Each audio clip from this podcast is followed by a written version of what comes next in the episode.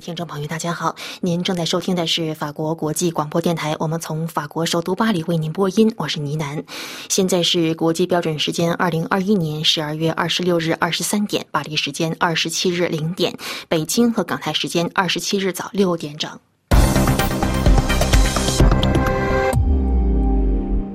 首先是今天的新闻内容提要。不说出名字的强制新冠疫苗接种，法国提速立法新法案如果通过，将几乎切断不想主动感染新冠且不想打疫苗的群体获取健康码的渠道。北约秘书长斯托尔滕贝格向俄罗斯发出安全条约谈判的具体邀请，他希望一月十二日在布鲁塞尔召开北约军事委员会之际举行俄罗斯和北约会议。俄方表示已经收到邀请，正在考虑。亚马尔欧洲天然气管线连续第六天反向输送，从德国回流至波兰。俄罗斯否认是政治操控，认为天然气反向流动并非是政治举措，只不过恰逢莫斯科与西方多国在乌克兰问题上的紧张局势加剧，且恰逢天然气价格欧洲被推至历史新高点。韩国总统文在寅表示，增强韩国国防力量不仅是对朝鲜的威慑，也是自主。的满足处于大国夹缝当中的需求。缅甸至少三十五名平民被杀害，联合国表示震惊，要求缅甸政府开展调查。伊拉克今天收到十六具死于横穿英吉利海峡、希望从法国进入英国的非法移民库尔德人遗体，涉嫌向叙利亚军队供应武器物资，一名法籍叙利亚人被监禁。下面是今天新闻的详细内容。综合《费加罗报》《巴黎人报》、法国国营电视台等其他多家法国媒体报道，新冠疫苗健康通行证的草案在这个星期已经提交给了法国最高行政法院，预计将在十二月二十九日在法国国民议会开始审议。面对汹涌的新冠疫情，法国政府希望能够通过法案将现行的新冠健康码的获取资格大幅缩紧。如果这一法案得到通，通过检测阴性报告，将无法让人拿到出入一些，例如餐饮、文娱等场所所必须的健康码。除了感染新冠之外，唯一的获取途径将仅剩下接种疫苗。且鉴于阴性报告的有效性被从七十二个小时缩短到了二十四个小时，而且实际操作当中阴性报告的出炉需要几个小时到四十八个小时不等。新法案如果通过，将几乎切断不想主动感染病毒且。不想打新冠疫苗的群体获取健康码的渠道，包括上述媒体等在分析或引述专家观点时称，这是不说出名字的疫苗强制接种。新冠疫苗健康通行证草案预计在明年的一月中旬得到通过。当中指出，尽管到目前为止，疫苗接种和新冠的通行证已经可以限制疫情对医疗保健系统的影响，但是法国的医疗资源仍然处于高度紧张的状态。而且在前几波疫情当中不得不推迟的医疗干预措施也要再次提上日程。这一份文本还指出，疫苗接种所带来的保护效果也往往会随着时间的推移而下降，因此需要注射加强剂量以保持足够高的免疫力。目前超过一百万名人被确定为有风险，但是仍没有开始接种疫苗。为了在不采取普遍限制措施的情况下保护法国民众，并且鉴于目前新冠疫苗接种是唯一可以持久对抗病毒的工具，法国政府打算加强现有的管理健康危机的工具，用疫苗接种证明取代现行的健康证明，并进一步加强打击欺诈的措施。在现阶段，法国政府和各方还没有就各大企业当中广泛检查新冠疫苗接种证明的意向达成统一。不过，这一次的法案可能会让这个话题重新浮出水面。根据本周末发送给法国最高行政院的文本，新冠疫苗接种证的拟议范围仍然是现行健康证的使用规范，及休闲活动、餐饮、酒吧等场所、集市、研讨会和贸易展览，以及跨区域运输这些。向公众开放的机构的员工必须持有新冠通行证。如果草案得到通过，他们必须能够出示疫苗接种证明，或者出示预定好的疫苗接种日程表。具体细节仍有待敲定。此外，这份草案确定人们可以出示新冠康复证明和或疫苗接种禁忌状况，以代替新冠疫苗接种通行证。法国政府还希望在例如疫情高峰期间保留让人们出示多种证件的可能性，例如除了出具新冠疫苗接种证书，还要提交阴性检测报告。对于因医疗原因无法接种疫苗的群体，在某些情况下可能会要求被进行阴性测试。新冠疫苗健康通行证的法律草案还规定加大适用于疫苗接种证欺诈行为的处罚规模，当中建议负责核查新冠健康通行证和或将出炉的疫苗接种证的人员，在以有疑问的情况下，可以索取被检查者身份证件进行核对。法国内政部于十二月二十日星期一宣布，目前有十八万两千张虚假的健康通行证在法国流通。圣诞节周末，世界各地的航空公司取消了大约七千五百次航班。新冠病毒的奥密克戎变种在假期期间继续迅速上升。欧洲是目前世界上病例最多的地区，过去七天当中占全球总数的百分之五十七，死亡人数最多。其次是美国和加拿大等地区。法国在圣诞节星期六的二十四个小时当中，明显超过了十万例新的病例，这是法国的新纪录。而政府必须在星期一重新评估局势。根据最新报告，仅在这个星期天就有大约两千两百条国际或各国国内航线被取消，另外有七千两百条记录被延误。塔斯社十二月二十六日星期天消息，俄罗斯外交部当天表示说，北约向俄罗斯提出了就俄方安全绳索自明年一月十二日起进行讨论的提案。俄方表示收到了这一提案，正在进行考虑。莫斯科和华盛顿两方在乌克兰安全问题上的外交关系处于紧张状态。俄罗斯警告说，如果美国和其盟国不认真考虑给提供俄俄莫斯科安全保障，将面临发生重大对抗的风险。克里姆林宫认为，重中之重是要向俄罗斯承诺，北约停止在乌克兰和东欧的所有军事活动，北约不得继续扩大。具体而言，俄罗斯要求北约除了在截至一九九七年五月份加盟的国家之外，不得向其他国家部署额外的部队或者军事装备，除非属于特殊情况且需要和莫斯科方面就此达成协议。对于俄罗斯向北约和美国提出的两份安全保障条约草案，塔斯社原。引俄罗斯外交部的话说，收到了来自北约的从明年一月十二日起进行谈判的这个提议，俄方正在考虑。北约也在同一天表示，秘书长斯托尔滕贝格提出一项倡议，希望一月十二日在布鲁塞尔召开北约军事委员会的时候举行俄罗斯和北约的会谈。俄罗斯副外长亚历山大·格鲁什科同一天指出，俄罗斯北约理事会会议的日期和形式以及俄罗斯代表团的组成正在考虑当中。俄罗斯外交。部发言人扎列扎哈罗娃两天前也证实，莫斯科已经收到这项来自北约的提议。他还强调，俄罗斯准备就安全保障协议草案与北约进行直接谈话。美国指出，俄罗斯在乌克兰边境集结了超过十万名士兵，这可能是再一次入侵乌克兰的前奏。莫斯科方面则否认有任何入侵的企图，并谴责基辅和西方的侵略行为，宣称这些部队调动纯属俄罗斯的自我防御性质。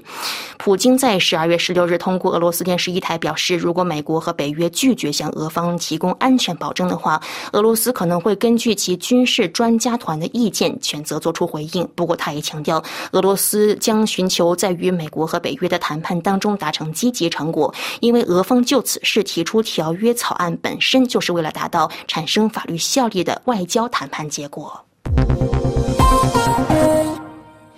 据路透社法兰克福站和布拉格站十二月二十六日星期天报道，根据德国运营网络 Gasgate 公司的数据，亚马尔欧洲这条通常来说向西欧多国输送俄罗斯天然气的管线，截至当天已经连续第六天将天然气从德国反向输送到波兰。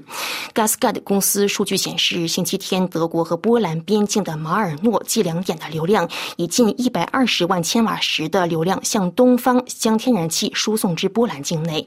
相关的拍卖结果也显示，俄罗斯天然气出口商俄气工业股份公司尚没有预定第二天，即十二月二十七日星期一通过亚马尔欧洲管道出口的天然气运力。Gasgad 公司属于由俄气工业股份公司和石油和天然气公司 Winter Shell Dea 合资的企业 Viga，而 Winter Shell Dea 是由德国化工集团巴斯夫和俄罗斯 Letter One 公司共同拥有的企业。Gasgad 公司获得俄罗斯天然气之后，在德国境内运输。对于天然气连续多天反向流动的质疑，俄罗斯本周表示，天然气反向流动并非是政治举措，只不过恰逢莫斯科和西方在乌克兰问题上紧张局势加剧，而且恰逢天然气欧洲的价格被推至历史新高点。俄气工业股份公司发言人否认针对该公司的指控，称甚至已经做好准备，根据现有的长期合同向欧洲提供额外的天然气。俄罗斯总统普京星期四将天然气的反向流动和价格的飙升归咎于德国天然气进口商，称德国将俄罗斯天然气转售给波兰和乌克兰，而不是缓解过热的市场。就此，德国经济部拒绝就普京的指控置评。韩国总统文在寅称，增强韩国的国防力量不仅是对朝鲜的威慑，也是自主的满足处于大国夹缝之间的需求。下面请听福林的介绍。自首尔方面消息，韩国青瓦台与民沟通首席秘书朴书贤十二月二十六日在社交网站上刊文称，文在寅总统上月二十七日同幕僚进行对话时曾表示。增强韩国国防力量，不只是为了保持对朝鲜的威慑力，也是为了满足处于强国夹缝之间的韩国的自主需求。据韩联社报道，文在寅指出，应当具备与地理条件相适应的国防力量。韩国是军工出口国家。加强国防力量与经济问题息息相关。文在寅本月二十一日在幕僚会议上曾指出，韩国成为军工出口国家具有深远意义，出口品主要是高附加值、高质量产品尤为重要。希望让全韩国民众都能获知这一消息。文在寅在本月十二至十五日对澳大利亚进行国事访问，在此期间，韩国和澳洲签署了韩产 K 九自行火炮和 K 十。弹药补给车出口的合同，合同总价一点零九万亿韩元。从二零一八年到今年的四年里，韩国国防预算平均增速为百分之七。报道指出，得力于此，今年四月四点五代以上韩国国产战机 KF 二十一原型机正式下线。九月，海军岛山安昌号潜艇的潜射导弹水下试射则顺利进行。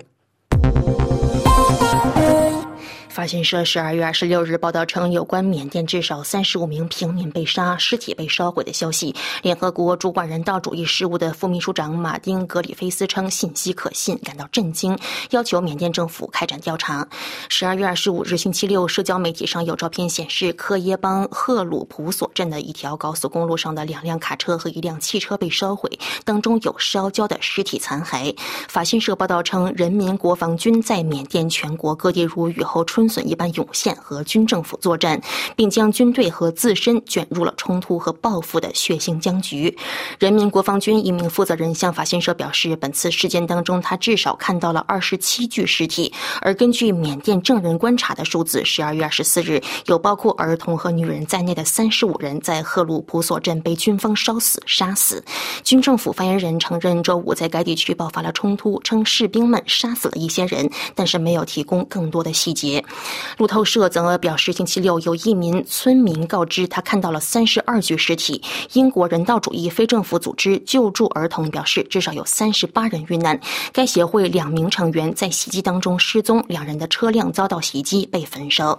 该协会因此已经暂停在缅甸包括克耶邦的活动，称缅甸无辜平民和我们的工作人员横遭暴力，令人震惊。美联社伊拉克埃尔比勒站二十六日星期天的报道称，上个月试图穿越英吉利海峡时溺水身亡的十六名伊拉克库尔德非法移民的遗体，于当天送回了伊拉克境内。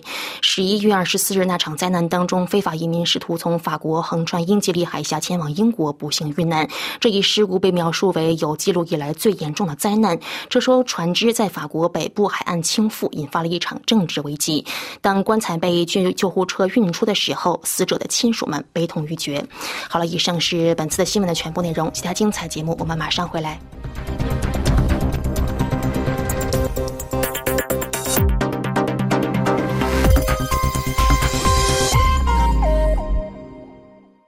这里是法国国际广播电台，听众朋友，接下来是今天的要闻解说。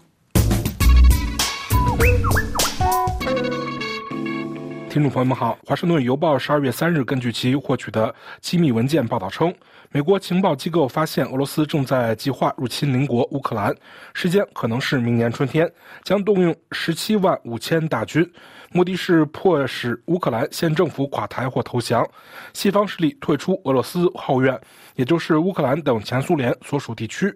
俄罗斯十七日公布了其对美国和北约提出的一系列苛刻要求，这将终止乌克兰或其他前苏联国家加入北约的所有前景，并改写自冷战结束以来维护欧洲安全的许多原则。俄罗斯总统普京并于二十三日参与主持了年度记者会，就目前备受瞩目的俄乌边境局势问题，普京说。对俄罗斯来说，当前最重要的是安全与稳定。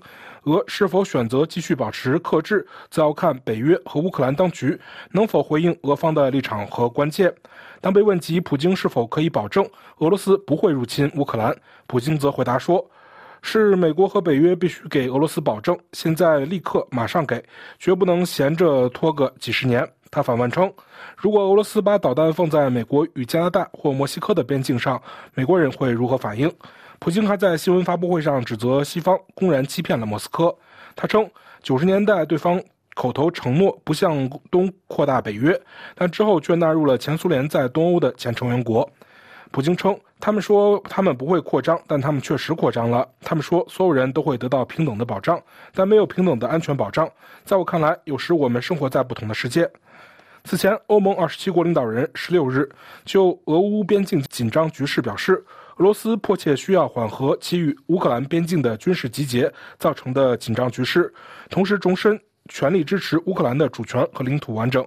欧盟警告俄罗斯，对乌克兰的任何进一步军事侵略都会带来巨大的后果和代价，包括与合作伙伴协调的限制性措施作为回应。北约当天还通过声明指出，我们对近几个月来俄罗斯在乌克兰边境大量无端和无理的军事集结表示严重关切。并拒绝俄罗斯关于乌克兰和北约挑衅的虚假说法。我们呼吁俄罗斯立即缓和局势，寻求外交渠道，并遵守其关于军事活动透明度的国际承诺。就俄乌边境紧张局势，由欧盟二十七国领导人参与的欧洲理事会随后强调，俄罗斯迫切需要缓和其与乌克兰边境的军事集结所造成的紧张局势，并同时重申全力支持对乌克兰的主权和领土的完整。欧盟二十七国领导人表示。对乌克兰的任何进一步军事侵略都会带来巨大的后果和代价，包括与合作伙伴进行的限制措施。欧盟领导人则鼓励外交努力，并表示支持诺曼底形式，以实现对明斯克协议的全面执行。诺曼底形式是指由俄罗斯、乌克兰、法国和德国参加的四方会谈，是俄罗斯从乌克兰吞并克里米亚时所产生的会谈结果。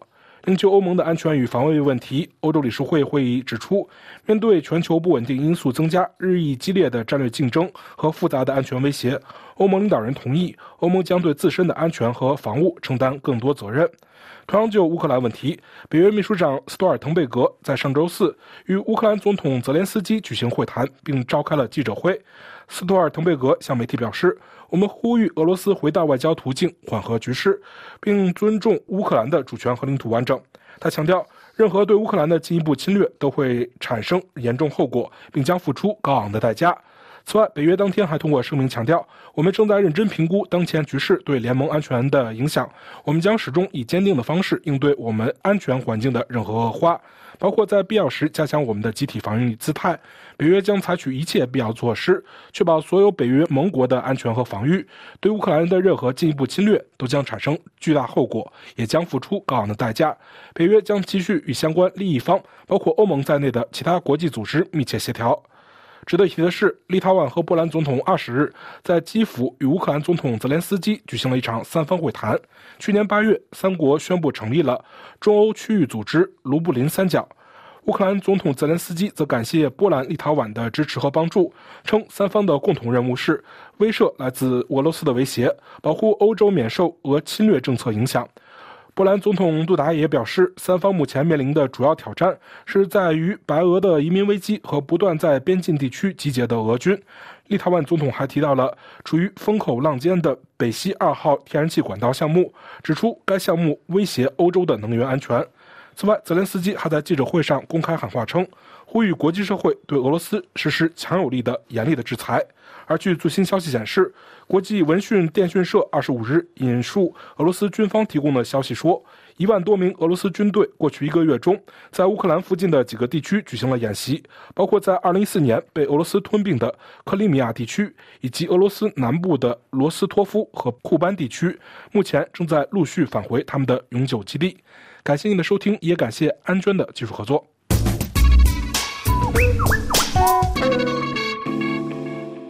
这里是法国国际广播电台，听众朋友，接下来是由珍妮特专播的法国报纸摘要。各位听众，根据法国《世界报》的报道，全球各地由于新冠病毒疫情，圣诞节周末两天取消将近六千次的航班，中国更是处于戒备状态。由于新冠变种奥米克戎在全球迅速散播。岁末年终的旅行往来受到干扰。十二月二十五日周六，中国录得四个月来最高水平的新冠感染病例。根据法新社周五从官方消息来源获得一份报告，自二零一九年以来，新冠病毒在全球大流行已造成超过五百三十万人的死亡。这些消息来源，美国是新冠死亡人数最多国家。官方记录死亡人数接近八十一万六千人，领先巴西的六十一万八千人、印度的四十七万八千人和俄罗斯的三十万二千人。世界卫生组织估计，就新冠病毒直接和间接造成相关的超额死亡人数，全球死于新冠的人数可能会增加两到三倍。也就是一千万到一千五百万的新冠死亡人数。由于飞行员、空乘人员和其他公证人员在铺露新冠病毒环境后不得不被隔离，迫使汉莎航空、达美航空公司和联合航空公司取消航班。不过，中国航空公司取消的班次最多，东航削减了约五百四十个航班，而其航班计划的四分之一以上。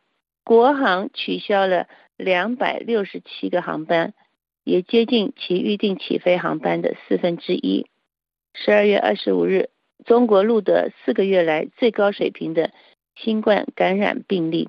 中国周六报告了一百四十例新增新冠病例，这是四个月来最高数字。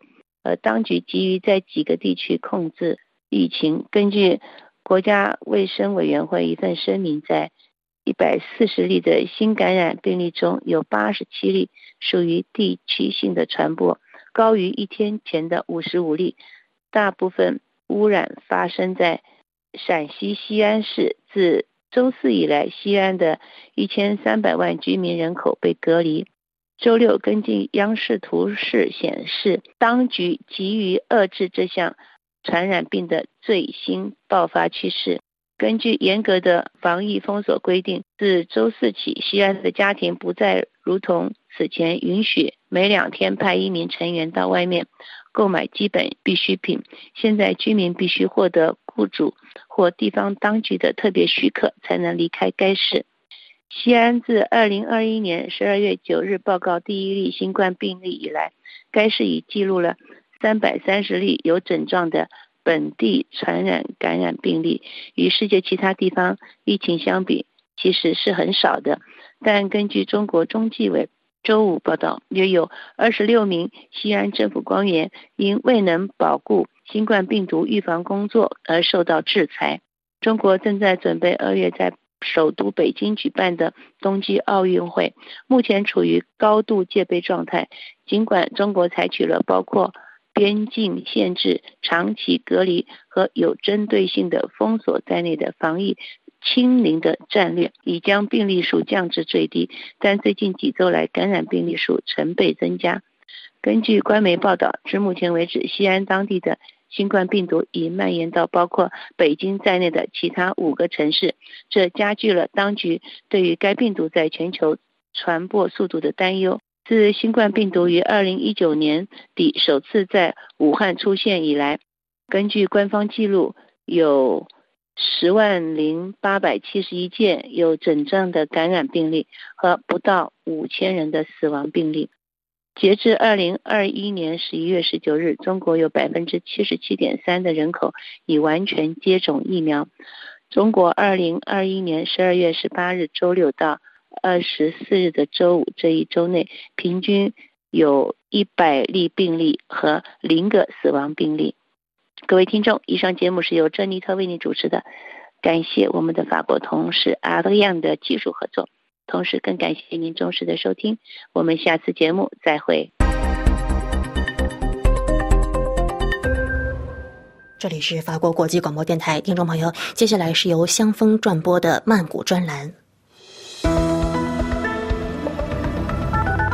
听众朋友，新年到来前夕，缅甸平安夜经传平民遭杀戮事件，缅甸政府军跟反政府武装之间的战火殃及邻国。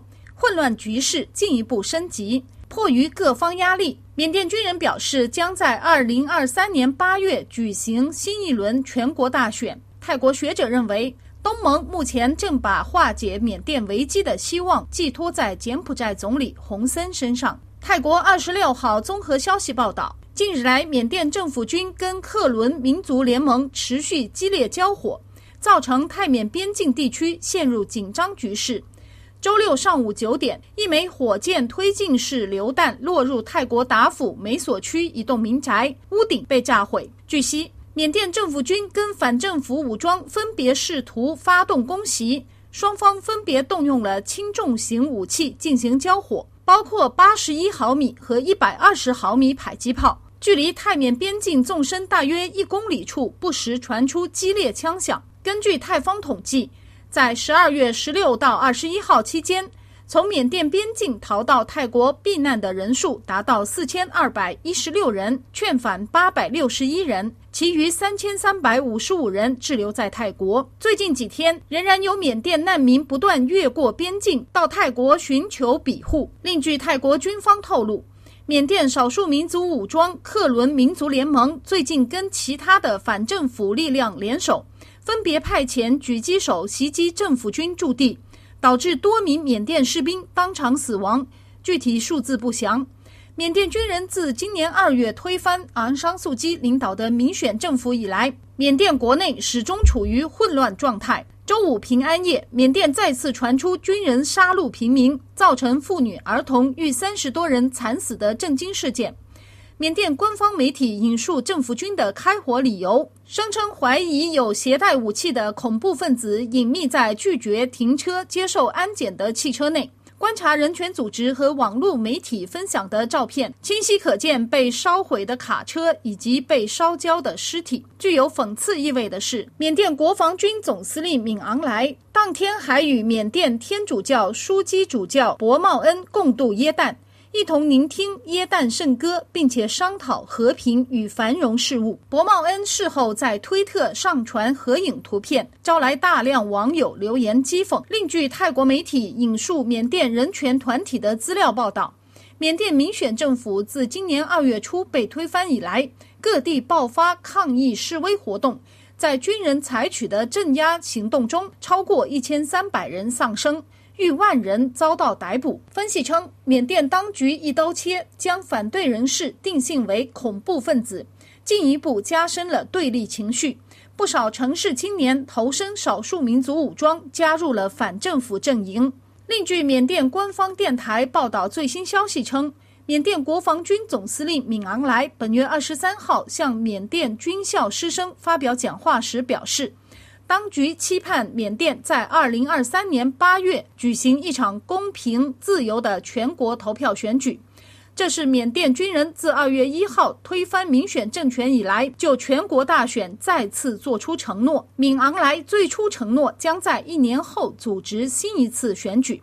随着缅甸国内爆发连绵不断的民众抗议，从街头示威的流血抗争到静默不出户的公民不服从运动，都给夺权后的军人当局形成了莫大的压力。而缅甸军人却始终强调，前执政党全国民主联盟在二零二零年十一月的大选中高票蝉联来自舞弊所得。缅甸前民选政府领导人昂山素姬遭夺权后被军方囚禁，现年七十六岁的他面临军方提出的十二项指控，一旦罪名成立，昂山素基恐将在牢狱中度过余生。本月初，昂山素基现身庭审，缅甸法院以违反防疫罪判处四年监禁，事后碍于国际舆论谴责而减刑两年。此外，缅甸法院还定于明天就昂山素基非法持有对讲机的罪名宣布判决。泰国媒体透露，国际人权组织和外交团体纷纷对缅甸政府军近日对平民发动空袭进行谴责。呼吁联合国召开紧急会议，商讨解决措施，譬如划出禁飞区，避免伤及无辜民众等。泰国朱拉大学东南亚问题研究员比迪副教授提供分析意见，指出，根据观察，缅甸军人当局一度试图游说西方国际社会不再阻止其巩固政权。也曾释放大批政治犯，有意跟人民达成谅解，但是基于军人集团担心民主落实后会丧失既得利益，甚至遭到报复和清算的恐惧，因此世保手中掌握国家武装力量和主要行政部门的实权，从而在军队与人民之间形成了难以化解的死局。就国际环境而言，现今缅甸局势跟东盟整体利益密切相关。东盟自始至终针对如何化解缅甸危机进行多层次会议探讨。东盟方面的策略底线是极力避免超级大国插手缅甸事务，以免步阿富汗后尘。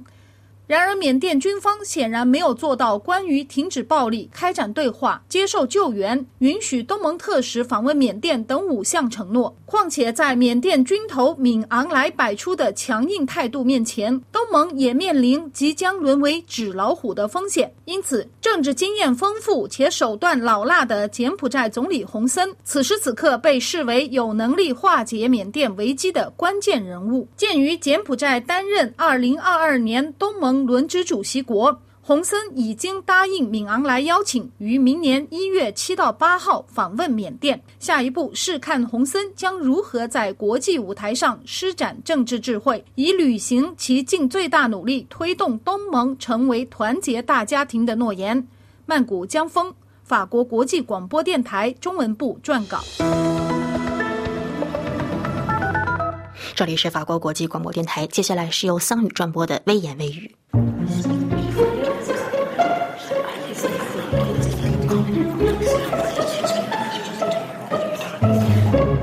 各位听众，大家好。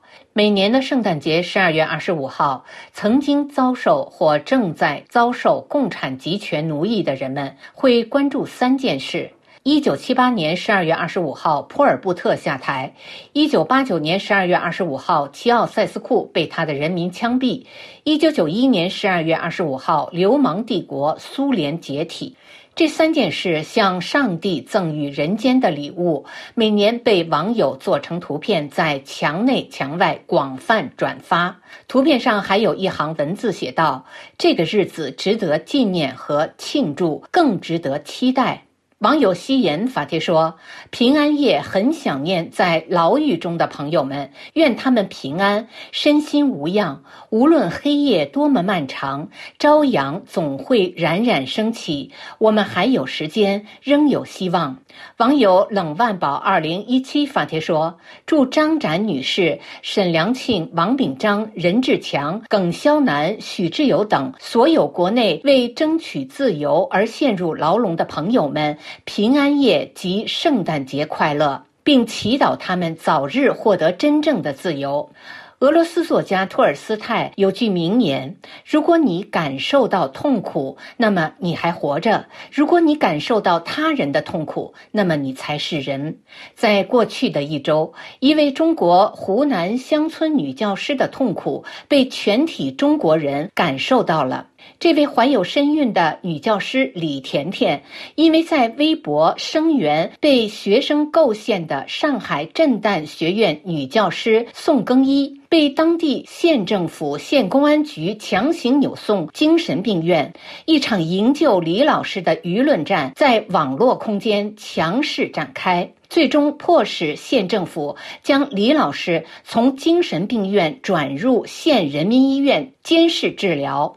网友古风发帖说：“习近平的国防部媒体说，世界上没有哪国像中国这样尊重民众的人权和自由。”我不得不说，我党明明可以把怀孕的李甜甜老师抓进监狱，也不抓，只放在精神病院里接受治疗。世界上还有比这爱人民的政党吗？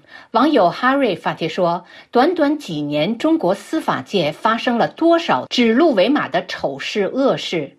林清道卷，任志强被贪污，潘瑞被网上通缉，李甜甜被精神病，雷洋、许章润被嫖娼。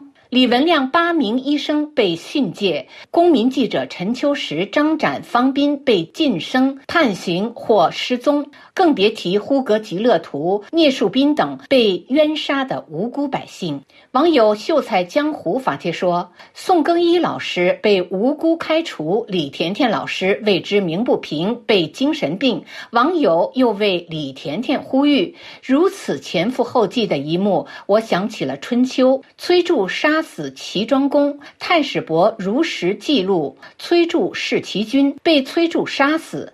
太史伯的弟弟太史仲接替哥哥，依然在史书上记录崔杼弑齐军。崔杼又杀死了太史仲。面对威胁与杀戮，太史仲的弟弟太史季仍然毫不畏惧，仍书夏五月乙亥，崔杼弑齐军。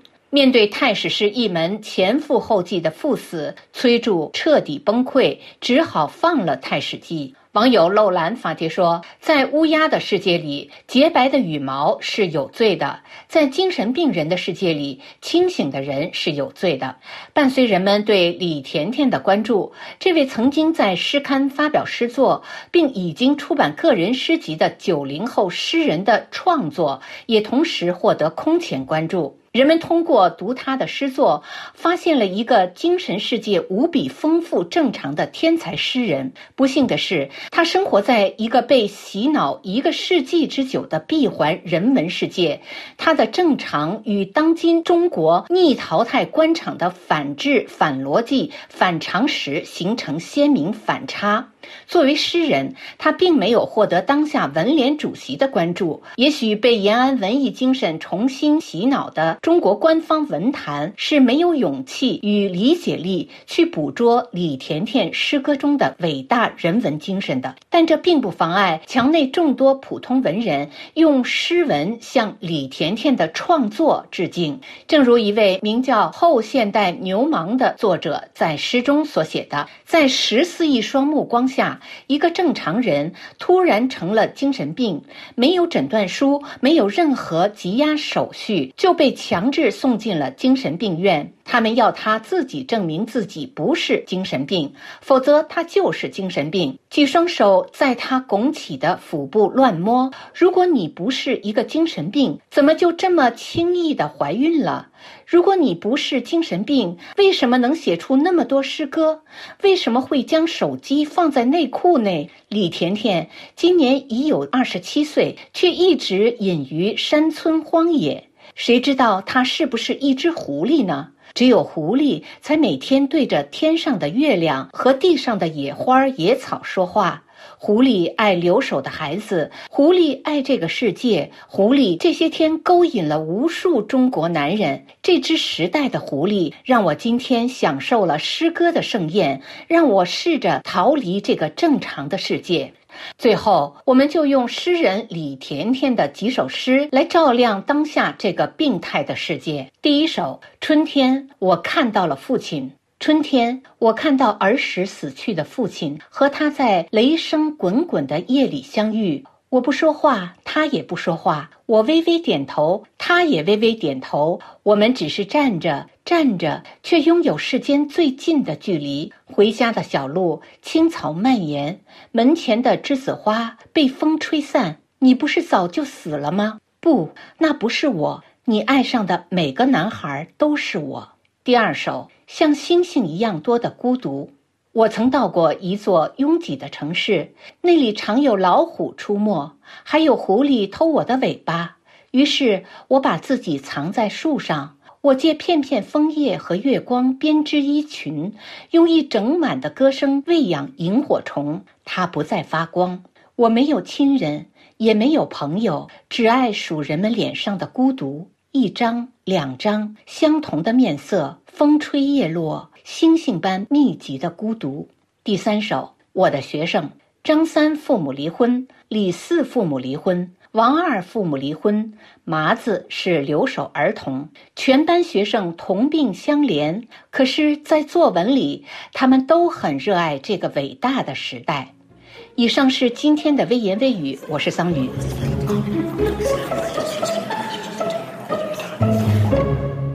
这里是法国国际广播电台，接下来是由索菲和赵月生带来的欧洲思想文化长廊。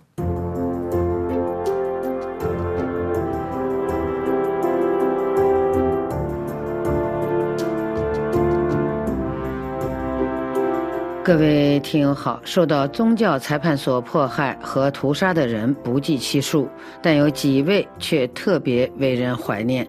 其中有一位年轻的女性，她就是作为法兰西民族精神象征的圣女贞德。这是一位奇女子，她淳朴、虔诚、勇敢，还有着令人惊异的预见力。他的出现扭转了英法百年战争法国一败再败的被动局面，而他却被宗教裁判所送上了火刑架。在今天的欧洲思想文化长廊节目时间，旅法中国学者赵野胜介绍《精神自由的残杀者》宗教裁判所第五节火刑架上的圣女贞德。赵先生您好，您好，赵先生，圣女贞德是宗教裁判所的牺牲者中最著名的一位，你给咱们的听友讲讲她的故事。好的，这位奇女子的一生啊，真是可歌可泣。不过，在介绍她之前，先要讲一讲大的背景，那就是英法百年战争。这场战争呢，对后来的欧洲极为重要，因为它大致就决定了英法两个国家的疆域。为什么这么说呢？因为百年战争为的就是决定谁可以主宰现在法国的这片土地。一三三七年，法王菲利普六世。要求英王爱德华三世把阿基坦，也就是现在法国阿基坦大区这块地方还给法王。当时这块地方呢是属于英国王室的，这块地方呢是宜长富庶之地，像波尔多、多尔多涅、加龙等等省份呢都在其中，它是盛产美酒、谷物。可是这个爱德华三世呢，他是。金雀花王朝的继承人，这个王朝呢，因为联姻的关系，他拥有法国王位的继承权。因为说到底啊，英国王室的根儿，它是在法国。因为呢，征服者威廉他是英王，他渡海征服了英格兰，建立了诺曼王朝。但是呢，他还有一个身份，他是法王的封臣。是应该效忠于法王的诺曼底大公，当时可以说是三分天下了。那么沿着大西洋一带呢，是英王的属地；那么罗纳河以东的地方呢，是归这个勃艮第公爵；卢瓦河一带才是法王的地盘儿这个百年战争是停停打打一百多年，而在法国最危急的时刻，圣女贞德出现了。圣女贞德活动的时代，就是法国卡佩王朝已经转为瓦卢瓦王朝了。对的，对的，这是一个关键的时刻啊！史书上呢，把它叫做关键瞬间。那刚才我们提到的这个菲利普六世呢，他是瓦鲁瓦王朝的第一位君主，因为卡佩王朝在查理四世之后没有直系的男子来继位，于是不得不选择侧支，也就是查理四世的堂兄菲利普德瓦鲁瓦来继位，此为瓦鲁瓦王朝的开端。也正因此呢，英王爱德华三世宣称。他有权继承法国王位，因为他是查理四世的外甥，有圣路易的传统血脉。这两王之争呢，初起之时，那是英军占优势。爱德华三世的王子呢，也就是那个著名的黑太子，在克雷西之战呢是大败法军，以致后来这个法王约翰二世呢都成了俘虏，死在了英国。到了一三六四年。查理五世他继承了法国的王位，他呢就例行军事改革，打了几个胜仗，收复了大片的领土，眼看就有望啊赶走英国人来统一全部的领土。但是法国王室啊又在继承人上啊出了问题，查理五世的继承人查理六世心智他有问题，经常是疯疯癫癫。根本无法与英国人去抗争，英国人呢反而大举进攻，又在阿金库尔一战是大败法军，逼迫查理六世就签订了特鲁瓦合约。那么根据这个合约呢，查理六世的女儿要嫁给英王亨利五世。那么一旦查理六世去世呢，英王他就要来继承法国王位了。但是没有想到呢，这个法王查理六世和英王亨利五世啊同时去世，于是法国的王子查理七世和英王之子亨利六世就都要继承法国王位。这两王之争的背后呢，是法兰西民族能否保护自己的权利、自立于欧洲大陆的关键。那么，一四二八年。英军呢，他就攻占了奥尔良这座位于卢瓦河畔的大城，它是法王呢保护自己的门户。英军占据了它，那就可以从西南方向来席卷法王的领土，这真是法国生死存亡的关键时刻。圣女贞德最重要的功绩就是从英国人手中夺回了奥尔良。对的，对的，贞德她参军的时候呢。她只有十七岁，被烧死的时候呢，她也才十九岁。她还是一位童贞女，但是她却在法国历史上呢留下了不朽的功勋。俄国大作曲家柴可夫斯基呢就有一部以贞德为主角的歌剧，名字就叫《奥尔良少女》，说的就是她这个功绩。好，我稍微花点时间呢来给听友们讲一讲圣女贞德的故事。他呢是一四一零年出生在洛林省的唐雷米村一个虔诚的基督教家庭，他的父亲呢是一位质朴的农民，家境呢并不宽裕。贞德从小就从妈妈那里呢听到了耶稣基督和圣徒的故事，他喜欢随大人一起去教堂呢听神父传道。他很小就参加艰苦的体力劳动。但是收工时呢，他会独自一个人到村中的教堂，默默地点上一支蜡烛祈祷。在他十三岁那年呢，发生了一个奇迹。那是一个夏天的中午，他在花园中呢听到了一个声音，这是一个人呢轻轻地向他说话，声音来自教堂的方向，还伴随着一缕光亮。声音说呢：“我来自天主，要帮你。”做你该去做的事情，贞德，你要行善，天主自会帮助你。第一次听到这个声音呢，他不明白是怎么回事儿。可是，在随后的几天呢，他继续听到这个声音，不断的重复说：“贞德，你要行善。”于是呢，他相信呢，这是天使米歇尔在向他说话，因为在教堂的塔楼顶端上啊。有一座天使米歇尔与魔鬼搏斗的铜像，那是一位俊美的骑士，头戴尖盔，手持长矛。那这是不是个幻觉呢？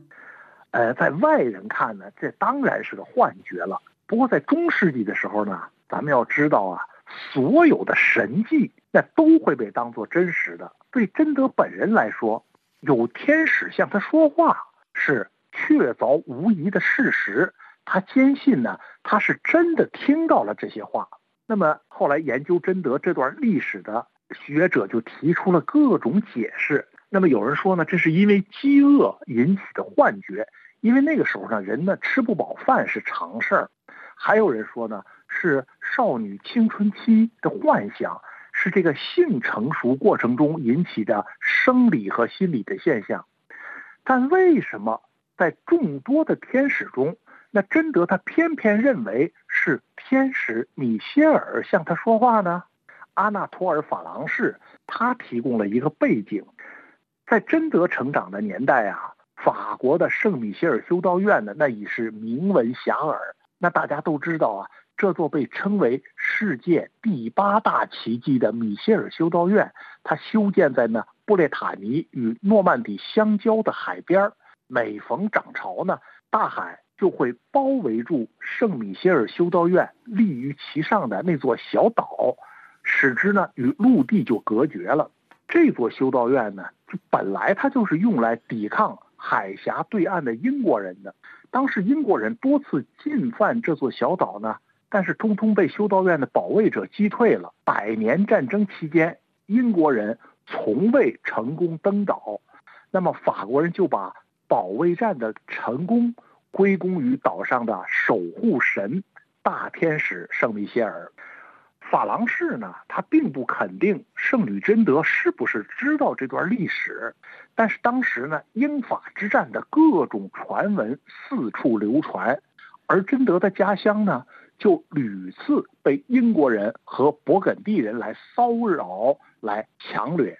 贞德他一定是知道家乡的这种苦难呢，是和英国人的入侵有关。那么还有一条线索，在查理七世被贞德。鼓励起来去对抗英国人的时候呢，他让人在他的盾形文章上刻了圣米歇尔的像。有一天呢，贞德他又听到了这个神秘的声音，对他说：“圣卡特琳娜和圣玛格丽特会来找你，你要照他们的忠告行事，因为他们会指引你，告诉你该做什么。你要相信他们的话，因为他们要你做的事儿。”就是神的旨意，咱们听友啊，恐怕就能感觉到，这个少女贞德，她完全是被基督教中的那些圣人的形象啊附体了。因为圣卡特琳娜和圣玛格丽特呢，都是少女的保护神，他们的行为都是少女们学习和模仿的对象。从这儿呢，我们可以引出基督教的另一个传统。那就是圣人崇拜，圣者的事迹是当时社会教育的最基本素材。下次呢，我再给听友们介绍一下，贞德他崇拜的这些人呢，都是些什么人？或许呢，我们可以由此明白，为什么贞德这么一个弱女子，她能够创造出拯救法国的奇迹。好的，那就谢谢赵业胜。谢谢各位听友。以上您听到的是赵业胜的《精神自由的残杀者》宗教裁判所第五节火刑架上的圣女贞德。本次欧洲思想文化长廊节目由索菲主持，感谢苏丽娜的技术制作和各位的收听。下次欧洲思想文化长廊节目时间，我们再会。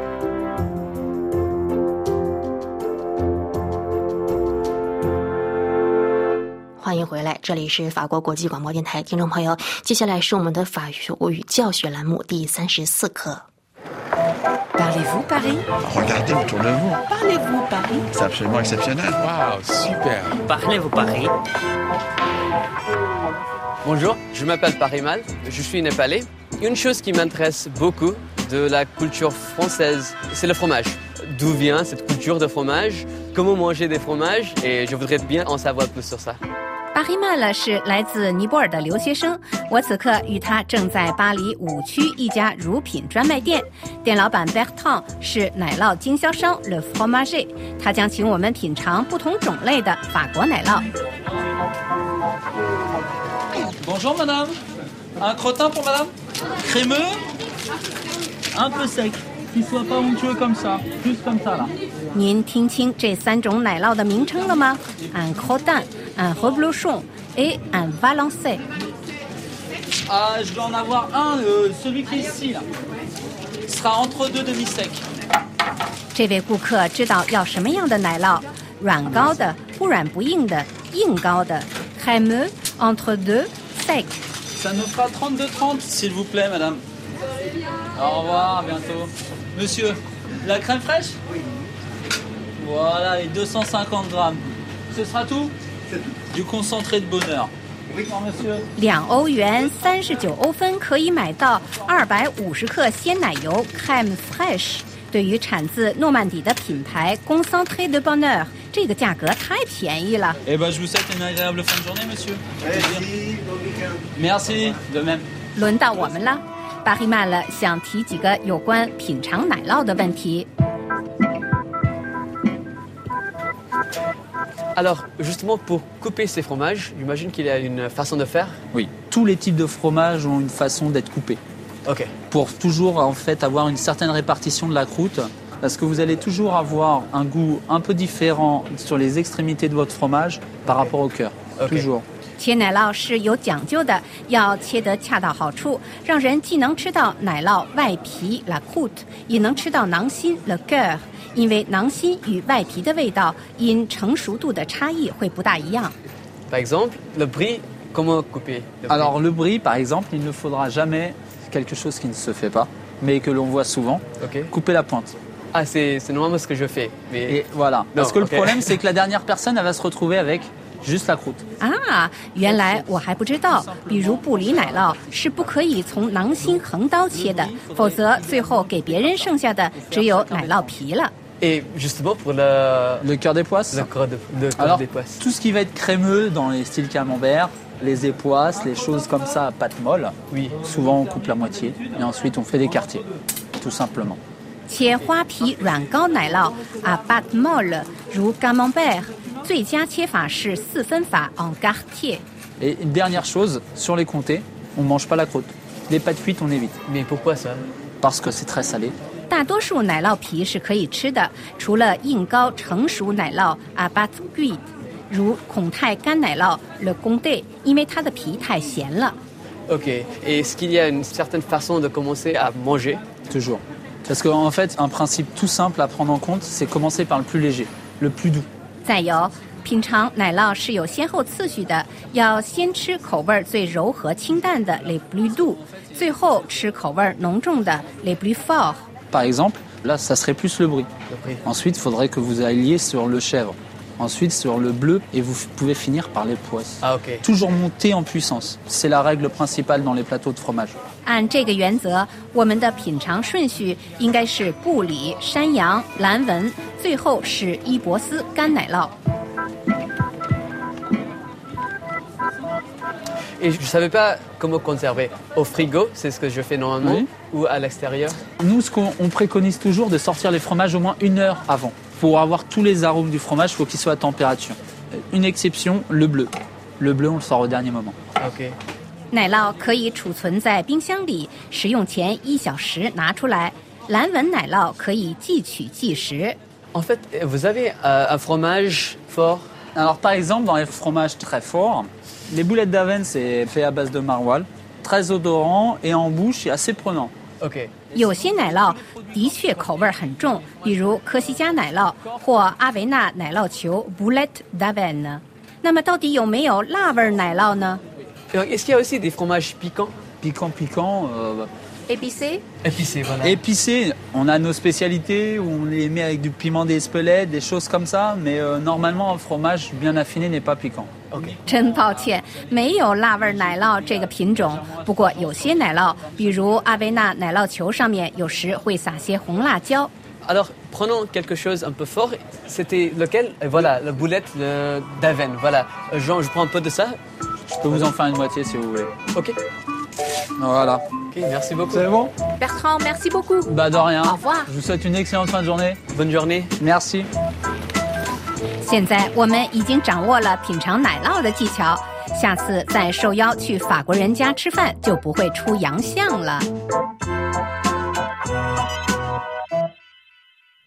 各位听众朋友，以上您听到的是法国国际广播电台二零二一年十二月二十七日北京时间第一节中文播音的全部内容。感谢您对法国国际广播电台的持续关注，我是倪楠，下次见。